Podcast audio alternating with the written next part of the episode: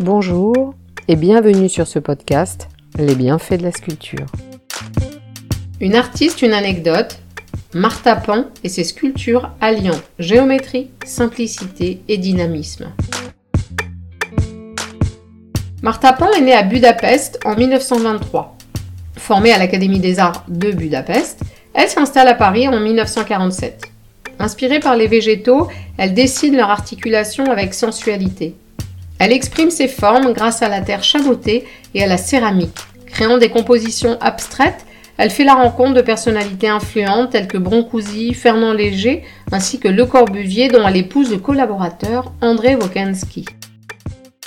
Ensemble, André et Martha ont conçu des œuvres qui fusionnent la sculpture et l'architecture. Leur collaboration mutuelle a permis à chacun d'apprendre de l'autre et de développer une perception commune du monde leur maison de Saint-Rémy-les-Chevreuses témoigne pleinement de leur vision de l'espace et de l'esthétisme. Dessinée par son mari, André Wokanski, la maison présente une esthétique moderniste. Les espaces de vie et de travail se complètent. L'atelier de Martha Pan donne sur le jardin dans lequel une vingtaine de sculptures épurées dialoguent. Pour donner une idée de sa pensée, elle dira La forme est le cocon pour contenir, protéger, fixer la pensée. Martha Pan développe un intérêt pour les sculptures qui s'animent naturellement. Cette combinaison de pureté de mouvement et d'équilibre est propre aux œuvres de l'artiste. En 1954, elle commence à expérimenter la sculpture sur bois sous la tutelle du menuisier Charles Berberis. Elle crée alors des formes abstraites qui se démarquent par leur dynamisme, comme en témoigne l'œuvre Ébène. Les sculptures en bois sont rares dans les premières réalisations de Martha Pan. Elles mettent en évidence son attrait pour le mouvement et la simplicité géométrique ainsi que pour les formes naturelles épurées et souples. En 1954, elle présente Tech, une œuvre en bois articulée. Celle-ci inspirera Maurice Béjart, la création d'un ballet autour de cette sculpture. En 1957, Martha Pan crée Balance en deux dans la série des équilibres. Cette œuvre se compose de deux éléments distincts, habilement disposés l'un sur l'autre, créant ainsi un équilibre fragile. Cela inspira une nouvelle chorégraphie à Maurice Béjart en 1959. Martha Pan est connue pour ses sculptures flottantes. Le conservateur du musée Kroller-Müller, attiré par la nouveauté de ses créations, lui commande sa première sculpture flottante appelée Ortello.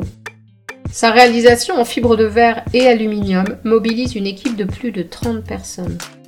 Ses œuvres disposées de manière à concentrer l'espace créent une puissante attraction dans des parcs tels que Bobigny, Kerkenek, Ortello, Duisburg, Dallas, Akanon.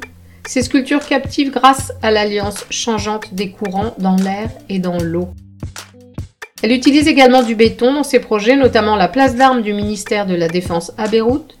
Elle y place un mur en béton lacéré et fendu en son centre, donnant une impression de passage, de puissance, d'histoire.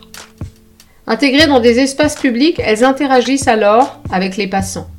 Au CHU Necker à Paris, les sculptures suivent la déambulation jusqu'à un bloc, semblant avoir roulé sur le sol, créant ainsi un événement spatial dans le hall. Pionnière de l'art accessible à tous, Martha Pan a créé des sculptures installées dans des espaces publics à travers le monde, devant des immeubles, le long des rues principales et sur des places. Elle a également participé à la création d'espaces urbains en travaillant en collaboration avec des aménageurs, des urbanistes, des architectes et d'autres artistes.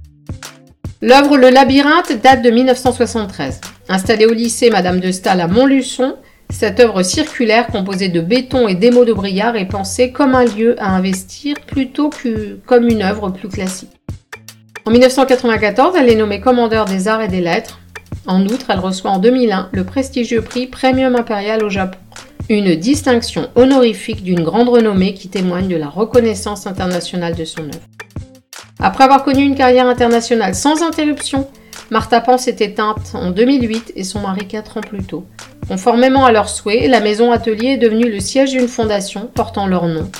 L'objectif de cette fondation est de s'ouvrir au public afin de mettre en valeur leurs œuvres respectives et développer des actions éducatives à destination des jeunes ainsi que des étudiants en art et en architecture. Au revoir et à bientôt pour une nouvelle anecdote.